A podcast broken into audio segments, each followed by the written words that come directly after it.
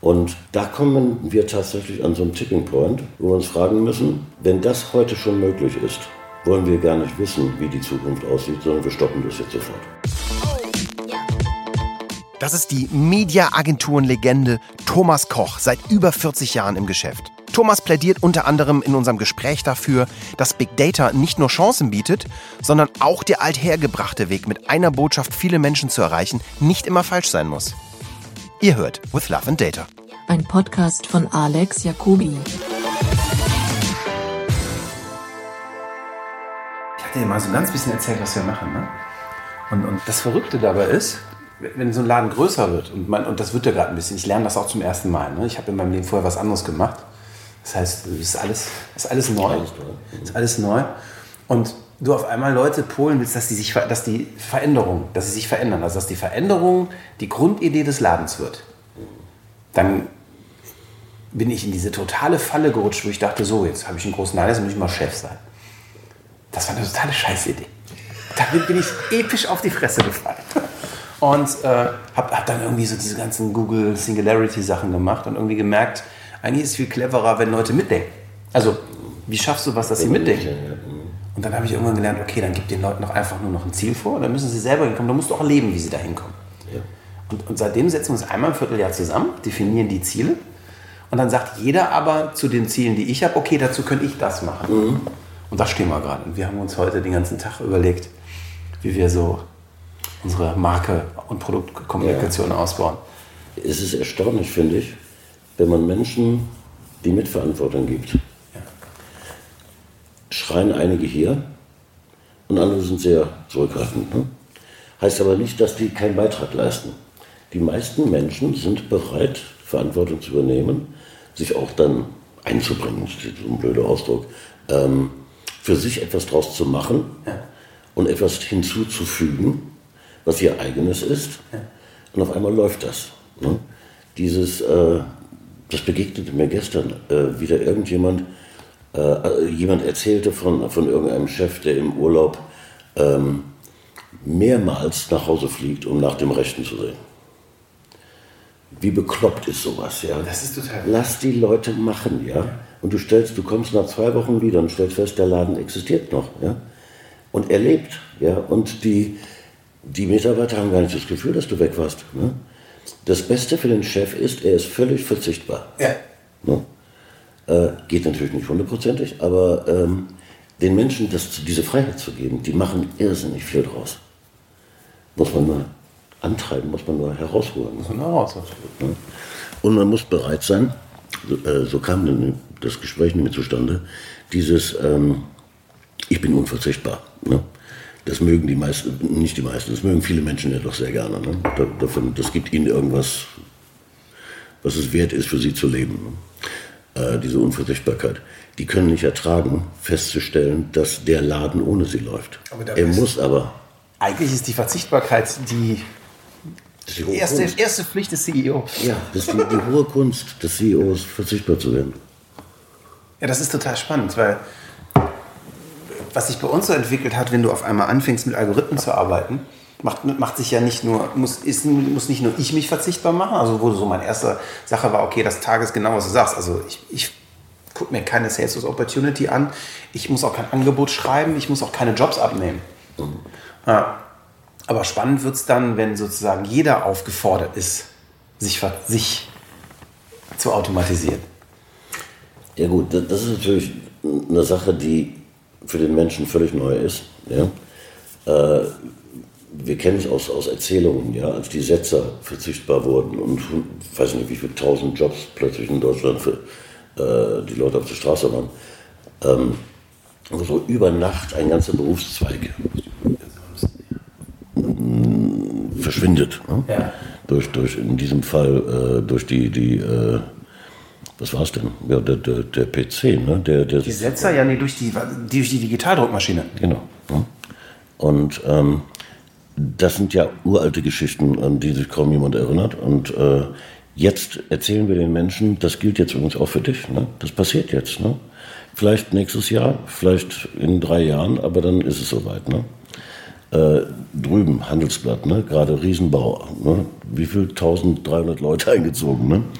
erzähl denen mal, dass in wenigen Jahren die Hälfte von denen nicht gebraucht werden, weil äh, ein Programm den Journalismus, den, den Journalismus schreibt, den, den Text schreibt. Ne? Und zwar fehlerfrei. Äh, äh, so, dass er und gleichzeitig prüft, ob der gleiche Artikel schon mal irgendwo auf der Welt erschienen ist, also dass es keine Doppelung gibt, dass man nicht voneinander abschreibt. Äh, verlangt keinen Urlaub, ist nicht krank ne, und schreibt einfach Tag und Nacht weiter. Ähm, das erzählt mal jemand. Ne? Das Erste, was passiert, ist Abwehrhaltung, weil das geht nicht an, dass mein Job, ich, ne, durch, ein, durch, ein, durch, eine Maschine ersetzt wird, durch einen Roboter. Ähm, und wir werden auch noch zu der Frage kommen, ob wir das wollen. Die stellt im Augenblick niemand, weil der Mensch, der sieht eine neue Entwicklung auf sich zukommen. Wie aufregend, ne? großartig. Ne? Wir können Atombomben bauen, komm, lass uns schnell eine bauen ne? und schnell abwerfen, um zu sehen, was da passiert. Äh, so ist der Mensch ja nun mal. Und das will ich auch gar nicht äh, kritisieren, weil das steckt in unserer Natur. Ne? So sind wir nun mal. Ne? Und so sind wir auch dahin gekommen, wo wir heute stehen. Äh, der Mensch wird das machen. Und wir werden Menschen durch Computer ersetzen. Aber weißt du, was ich total spannend finde, so, um mal so langsam die Kurve zu With Love and Data. Wir sind nämlich bei Thomas Koch zu Gast. Boah. TKD Media und Mr. Media. Ähm, ich war letzte Woche auf dem Radio Days in, in Europe und habe mit, ich weiß gar nicht mehr, wer es gesagt hat, mich auch mit mehreren Leuten unterhalten und einer sagte, ähm, die Digitaltechnologie hat noch nicht ihren Atombombenmoment erlebt. Hm? Wo der Punkt kommt, wo man merkt, Achtung, jetzt wird es gefährlich. Hm. Also wir, wir kamen, glaube ich, drauf, als wir über die Cambridge Analytica-Sache, die ja letzte Woche kam. Ja, Ne? genau. Wie siehst du das? Der Punkt ist nicht erreicht, eindeutig. Äh, ich befürchte nur, der steht sehr, sehr bald bevor. Ja?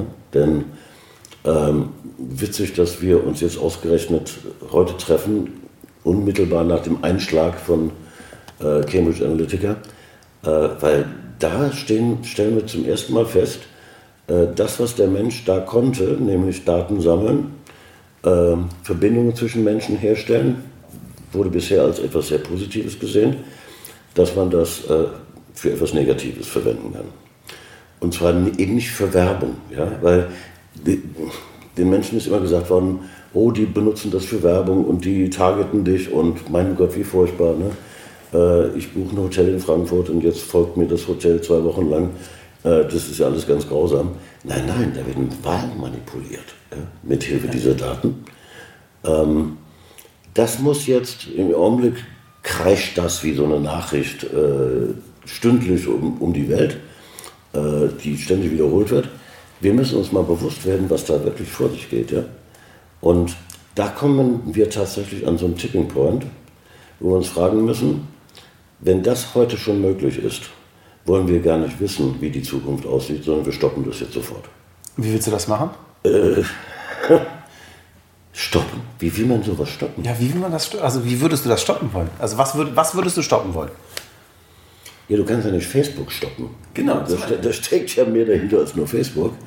Äh, sondern die Daten, die anfallen, die wir hinterlassen, und die werden ja, das wird ja exponentiell mehr. In dem Augenblick, wo wir äh, ein selbstfahrendes Auto haben, liefert das irgendwie ein Terabyte an Daten pro Tag ab oder was, ja.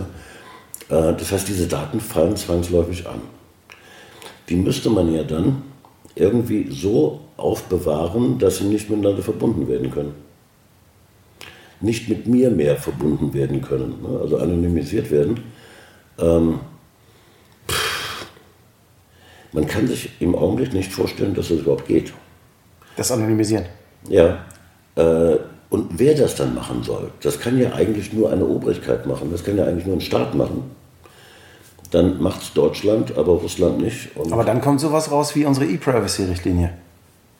Ja, die natürlich nicht die Lösung ist. Ne? Die, das ist viel zu kurz gegriffen.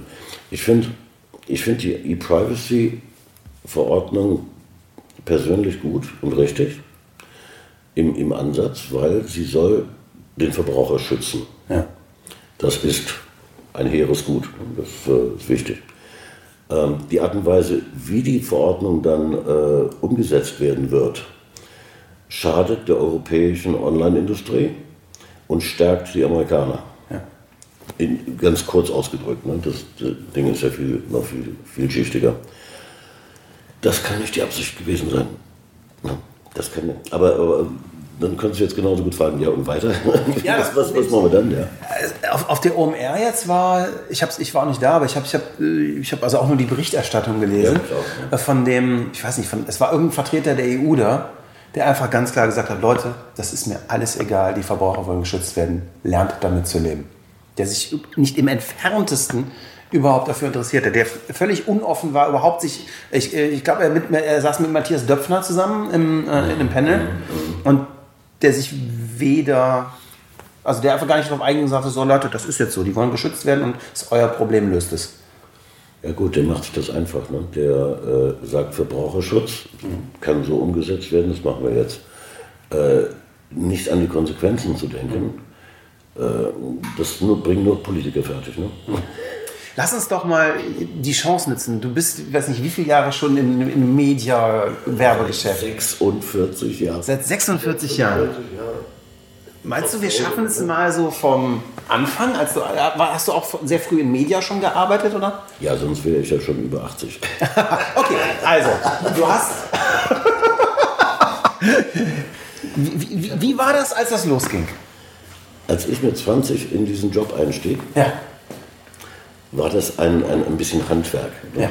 Weil ähm, wir haben, man, man, man, nannte, man nannte uns in der Agentur Kreuzchenplaner. Kreuzchen.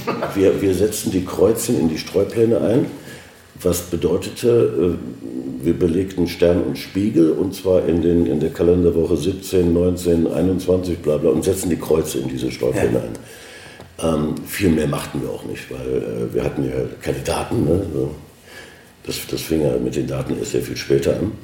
Ähm, aber irgendjemand musste ja planen, wann welche Anzeige ne, und wer, wann welcher TV-Spot ausgestrahlt wird. Und so, so fing das ja mit der Mediaplanung an. Richtig interessant wurde das, als wir Daten bekamen. Nämlich als die erste Verbrauch, ersten Verbraucherdaten erhoben wurden. Wann war das? Das muss äh, 70er Jahre. Da erfuhren wir also zum ersten Mal, wie viele Leute einmal in der Woche Mar Margarine kauften. Und ob das Frauen oder Männer waren und wie alt die waren. Und, und konnten also zum ersten Mal Zielgruppen bilden, worüber wir vorher nur gefaselt hatten. Ähm, da hatten wir auf einmal Daten über diese Endverbraucher. Ne? Und ähm, das machte uns dann auf einmal wichtig. Weil da hatten wir etwas, was die Kreativen nicht hatten. Ne? Weil das war immer hier die Kreativen, toll, ne? Glanz, Gloria ne? und schick und ähm, schwarz gekleidet, damals schon. Ne? ähm, und, und hier die Media-Leute, diese Number Crunchers, ne? die versuchten da irgendwie das Geld zu verplanen. Äh, aber auf einmal wurde unsere, unsere Aufgabe intelligent, ne? weil dann konnten wir sagen, ja, ja, der Mercedes-Fahrer, der durchschnittliche Mercedes-Fahrer heute ist über 60 Jahre alt. Wen sprechen wir denn jetzt an? Ja, machen wir das, was wir gelernt haben, nämlich die künftigen Käufer und Verbraucher werden genauso aussehen wie die bisherigen. Also adressieren wir die oder suchen wir uns ein Wunschziel erreichen konnten. Da sackten die Gesichter ab. Ne? Um Gottes Willen, was wie durchschnittlich. Ja, das ist ja furchtbar. Ne? Äh, ein- einer der Product Manager sagte, ja, aber der, der Koch hat ja recht, weil äh, die Leute, denen wir unsere wunderschönen Lautspeaker-Systeme verkaufen, die müssen die Lautspeaker, die, die, äh, die, die äh, nicht Mikrofone, die Lautsprecher, hinter die Gardine stellen, weil, den, weil die Frau das sonst stört. Ne? Das sind unsere Konsumenten, so sehen die wirklich aus. Ne? Aber das gefiel den Leuten nicht. Ne? Die wollten tolle Zielgruppen haben. Jung, schön, gut verdienend, gut gebildet. So wunder, wundervolle Menschen ne? wollten die als Zielgruppe haben. Äh, damit sie dann in Stern und Spiegel werben konnten und nicht in irgendwelchen Larifari-Medien. Ne? Also konnte man sich seine Zielgruppe plötzlich backen, ne? egal ob das jetzt nun stimmt oder nicht. Aber es kam auf jeden Fall eine Diskussion auf, um wen wollen wir ansprechen und haben wir Daten, die unsere Zielgruppen beschreiben und Hatte das dann auch einen Einfluss auf die Kreation? Anfangs nicht. Es kam zu einem Riesenstreit, ne, weil die Medialeute hielten sich jetzt auch einfach für wichtig, was sie ja vorher nicht waren. Man behandelte sie aber noch wie das fünfte Rad am Wagen. Ähm, Sie kamen immer zum Schluss der Präsentation dran, weil das war jetzt nicht wichtig. Ne?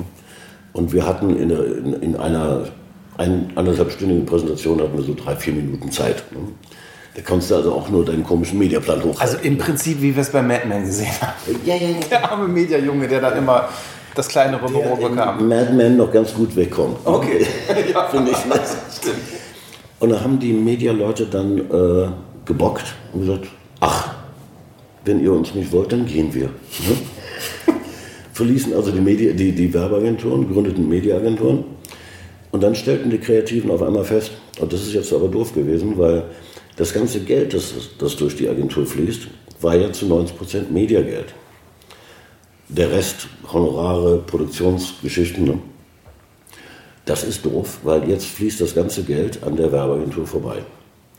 Und das waren ja Zeiten, wo es richtig Zinsen äh, gab.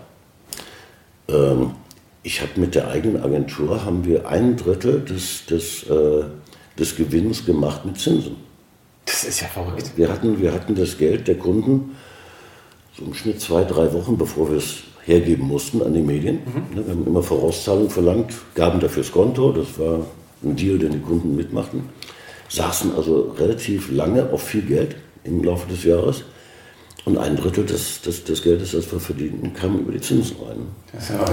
Das ist natürlich heute leider vorbei. Aber das, das merkten schlaue Leute. Das ist also äh, dieses, es gibt ja diesen schönen Spruch, äh, leg dich in den Fluss des Geldes, mhm. dann wirst du reich. Ne?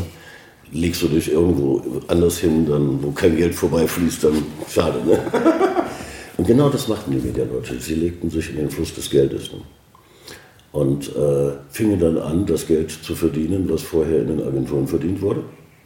Zogen das von den Werbeagenturen ab und seitdem sind die Mediaagenturen die Könige ne? in den großen Holdings. Ne? Das sind die Leute, die das ganze Geld verdienen. So, Zeit für einen Break. Und wie in jedem guten Podcast gibt es hier bei uns auch heute unseren Werbepartner. Und Werbepartner dieser Episode ist sonarbird.io, geschrieben sonarbird.io. Sonarbird ist die einfachste Möglichkeit, mit deiner Stimme ein Voice Briefing aufzunehmen und es auf Voice-Assistenten wie Amazon Alexa, Google Home oder aber auch als Podcast zu veröffentlichen. Du musst einfach nur deinen Laptop aufklappen, dein Briefing aufnehmen und auf Publish drücken. So einfach ist das. Also, wenn du wie wir der Meinung bist, dass Voice das nächste Internet ist, dann geh zu sonarbird.io, hol dir deinen Account und fang morgen mit deinem Flash Briefing an. Weiter geht's mit dem Podcast. Und da waren wir jetzt Ende der 70er. Gut, ich bin jetzt in meiner Geschichte ein bisschen weiter. Okay, jetzt sind wir schon, jetzt sind wir schon weiter. Aber wir sind noch nicht so weit, dass, es, dass wir von Privatfernsehen und, und richtig TV-Spots im großen Sinne geredet haben. Das, das, das kam ja dann in den, in den, in den 90ern und das, das, das ließ den, den Werbemarkt explodieren, weil ja. ähm, die Kunden wollten immer mehr Fernsehwerbung machen, als sie konnten. Das ging jetzt auf einmal. Da gibt es auch herrliche Anekdoten, weil äh, ich, ich erinnere noch gut die ersten Präsentationen von, von äh, Sat1, hieß ja damals auch anders IP heißt, hieß RTL Plus, ähm, wie die Sender sich präsentiert haben. Sie haben sich präsentiert als Zielgruppenfernsehen. Es würden ganz viele Sender entstehen, die sind alle privat, finanzieren sich alle durch Werbung. Und wir werden jetzt, wir würden bald in der Lage sein, ähnlich wie bei Print, zu sagen, ich möchte gerne junge Frauen oder ich möchte alte Männer oder ich möchte Leute, die sich für Kochen interessieren. Und, ne? ähm, und so haben die uns Privatfernsehen verkauft. Natürlich die müssen ja gewusst haben, dass das ein Massenmedium ist, ja, und dass diese Masse eigentlich nicht keine besonders attraktive Zielgruppe ist, sondern äh, bis zum heutigen Tag sind die, Fern die Leute, die Fernsehen, neigen dazu, eher älter zu sein als jung, ähm, eher schlechter gebildet zu sein, als äh, die Universität besucht zu haben und eher schlechter zu verdienen. Das heißt, es ist eigentlich überhaupt keine attraktive Zielgruppe, aber es ist Masse. Ja. Ähm, wenn man auf der Kundenseite sieht, dass die, äh, die, die, das meiste Werbegeld äh, investiert wird von den sogenannten FMCG-Konzernen, das heißt Fast Moving Consumer Goods, die Waren des alltäglichen Bedarfs, ja, die sprechen jeden Haushalt an. Ne? Den, den, die, die waren glücklich. Die, die konnten endlich, hatten die Zugang zu allen Haushalten äh, mit einem Massenmedium und zwar so viel davon, wie sie wollten. Und damit explodierten die Media Shares, die es vorher äh, in der Form so nicht gegeben hat. Das war Das war eine große Nummer mit dem Privatfernsehen. Ähm, ja, wa- wa- was, was hieß das für die Mediaagenturen dann? Ähm, war das eine Stärkung? War das eine Schwächung? War das ein. Das war eine unglaubliche Stärkung, Ja. weil in der Vergangenheit hatten wir Zuschauerdaten, äh, die wurden so nach zwei Wochen geliefert. Da konnten wir also sehen, äh, wie viele Millionen ARD und ZDF geguckt haben. Die waren aber völlig wertlos, diese Daten. Das waren eigentlich keine Daten, mit denen man hätte arbeiten können. Äh, Jetzt bekamen wir die Daten äh, sehr viel schneller. Wir bekamen sie nicht für zwei Sender, sondern für acht Sender.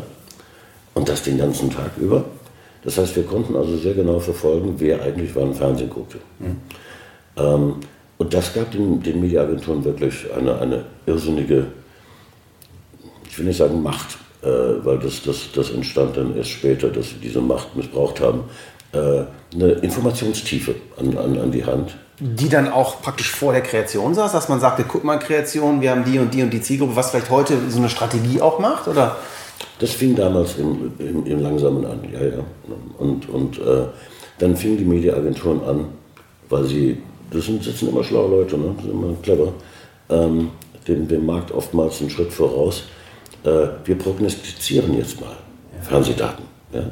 Wenn wir sehen, dass, dass äh, normalerweise äh, eine Serie gesehen wird von Frauen in dem und dem Alter, ist es noch relativ leicht zu prognostizieren, dass es in der nächsten Woche die gleichen Frauen ähnliche äh, Strukturen sein werden. Bei, bei Spielfilmen war das schon etwas schwieriger, weil da musste man dann anfangen zu sortieren, wer guckt Science-Fiction-Filme, wer guckt Actionfilme, wer guckt Romanzen und so weiter und so fort. Und welchen Einfluss hat der, der Monat, in dem ausgestrahlt wird, äh, weil da schwanken ja die Zuschauerdaten, äh, welchen Einfluss hat das Wetter, ne? äh, wissen wir, ob es regnet äh, in, in drei Tagen oder nicht, weil dann gucken mehr Leute Fernsehen als sonst. Und da fingen die dann an, mit diesen Zahlen zu spielen. Und äh, da haben die Kunden eine wahnsinnige Freude dran gehabt. ähm, später kam dann raus, dass diese Prognosen etwa so sicher waren, als würde man eine, eine Münze werfen. Ja? So 50-50 die Wahrscheinlichkeit, dass sie zutraf. Aber war eigentlich allen egal. Ja? Man, man, man hatte was zum Spielen. Das ist ja eh alles ein großes Spiel. Ähm, und, und das macht aber Media auf einmal spannend. Ja. Aber an der Stelle waren es ja immer noch Daten, die eher eine Entscheidung vorher beeinflusst haben, aber man hatte noch keine Daten über die Wirkung. Oder, oder konnte man auch was schon über die Wirkung sagen an sich? Das hat man immer. Ähm, der, die, die Werbung war ja immer aufgefordert, nachzuweisen, welche Wirkung sie hat. Die Kommunikationswissenschaftler, KW gibt es seit 1914, also seit über 100 Jahren, versuchen ja herauszubekommen, was passiert mit den Menschen, wenn ich mit ihm kommuniziere. Dummerweise haben sie bis heute keine Antwort gefunden.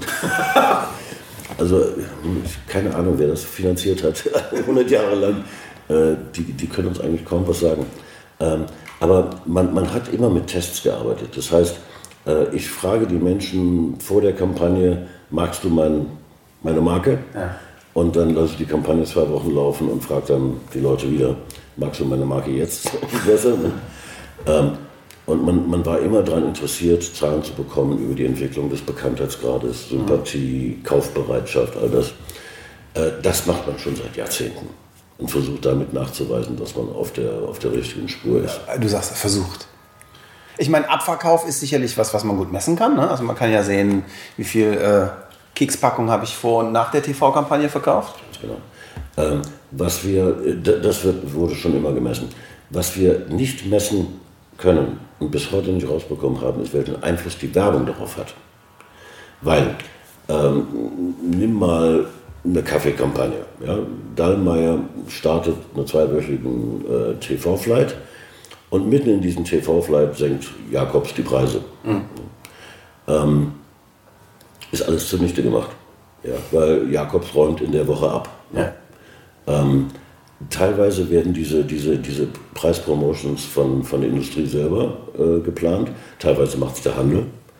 Äh, und wenn man ganz schlau ist als Marketer, dann weiß man, wann die Wettbewerber ihre Preisaktion machen. Ähm, kann man kann ja beobachten. Ne?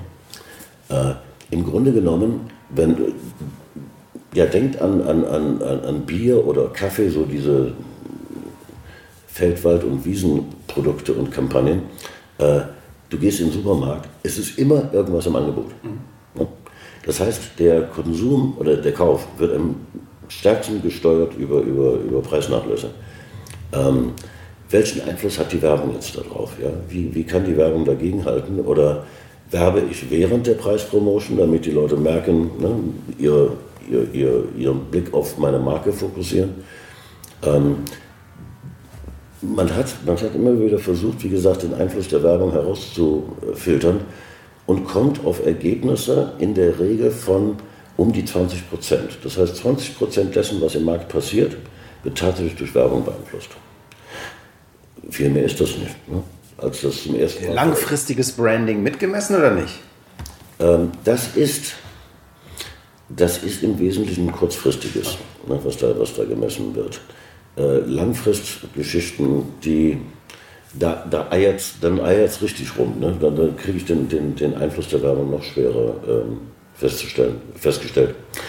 Ähm, als das zum ersten Mal veröffentlicht wurde, äh, ich meine, das wäre eine Untersuchung gewesen für Nivea.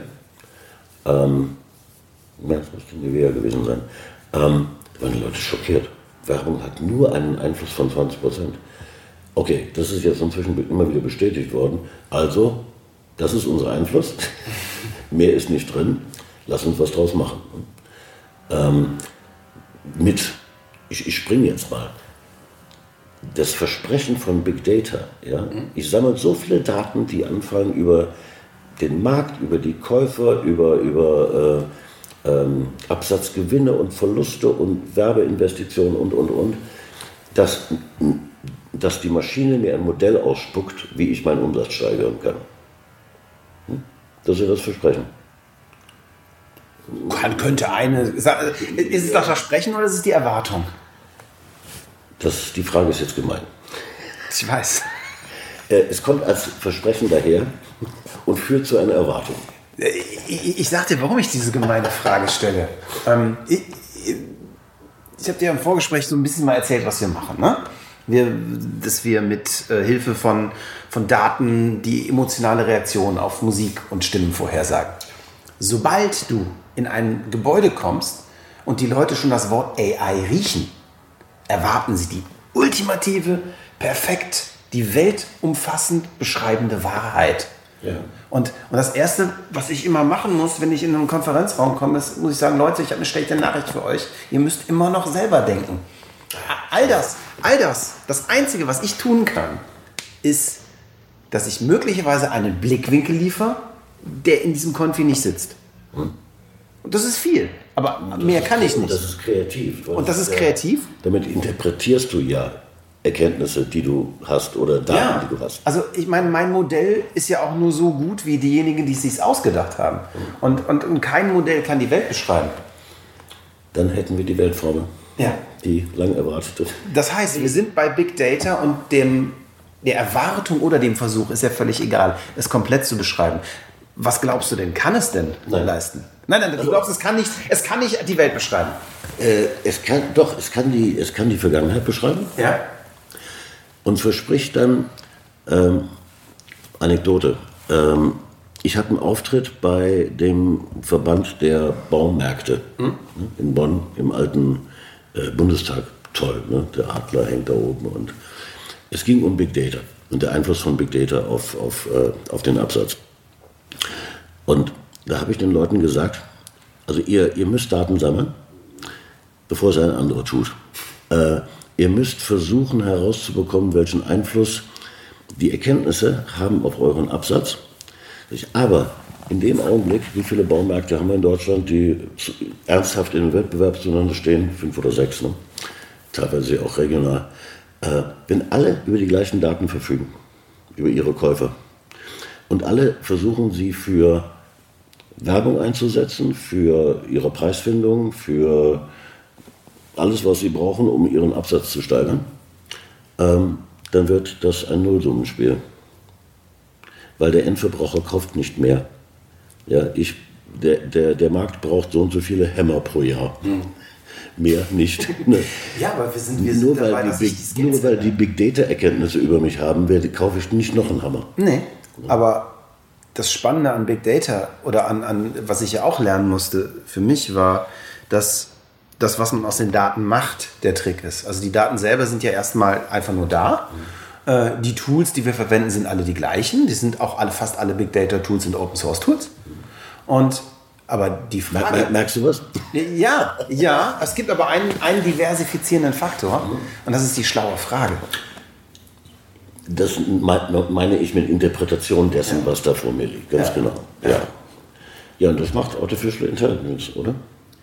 Dachte ich. Auch? Nee, nee, tatsächlich nicht. Nein, wir, äh, wir versuchen lediglich, also wir, wir sind eher so auf der Kreationsseite. Das Ganze ist geboren aus dem Schmerz, dass der Sohn oder Frau oder wer auch vom CMO die Musik scheiße findet und die Kampagne futsch ist.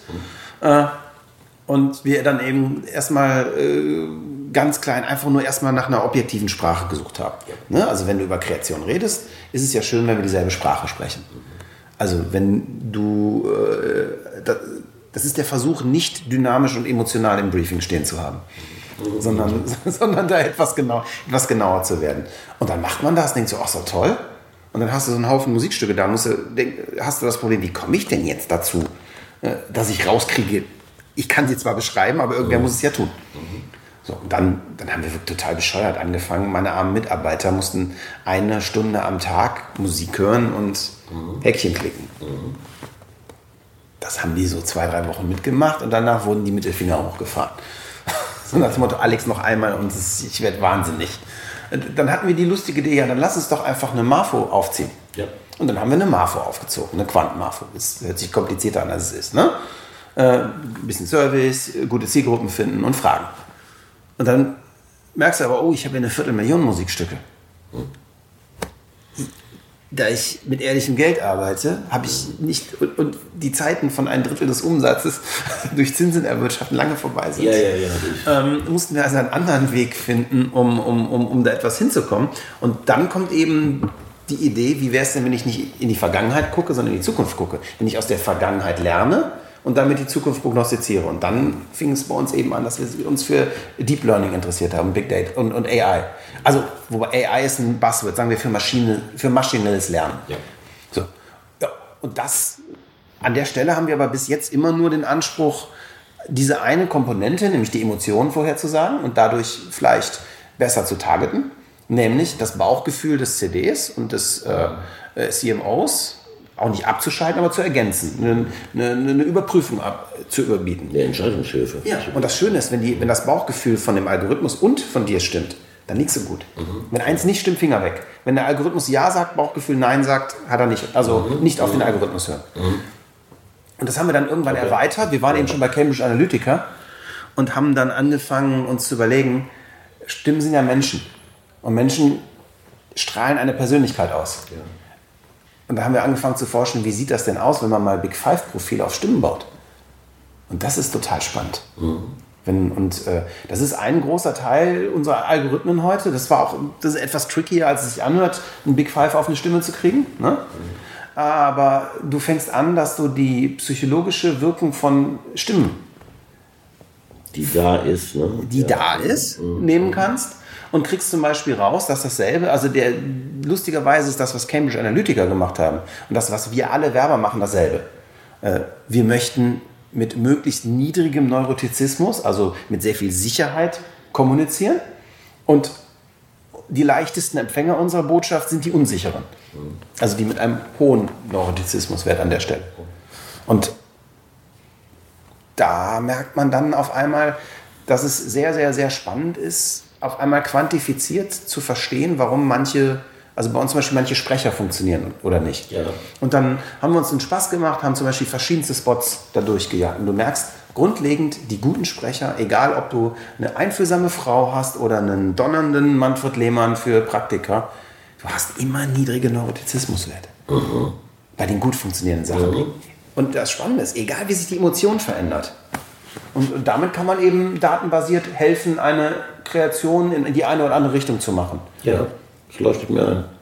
Und was mich natürlich später mal interessiert, und da kommen wir gleich zu einem deiner Lieblingsthemen, zumindest wie ich es so in der Presse wahrgenommen habe, der programmatischen Werbung, wo wir vielleicht, ich sehe, er kippt vom Stuhl, wir sind hier nur bei Audio.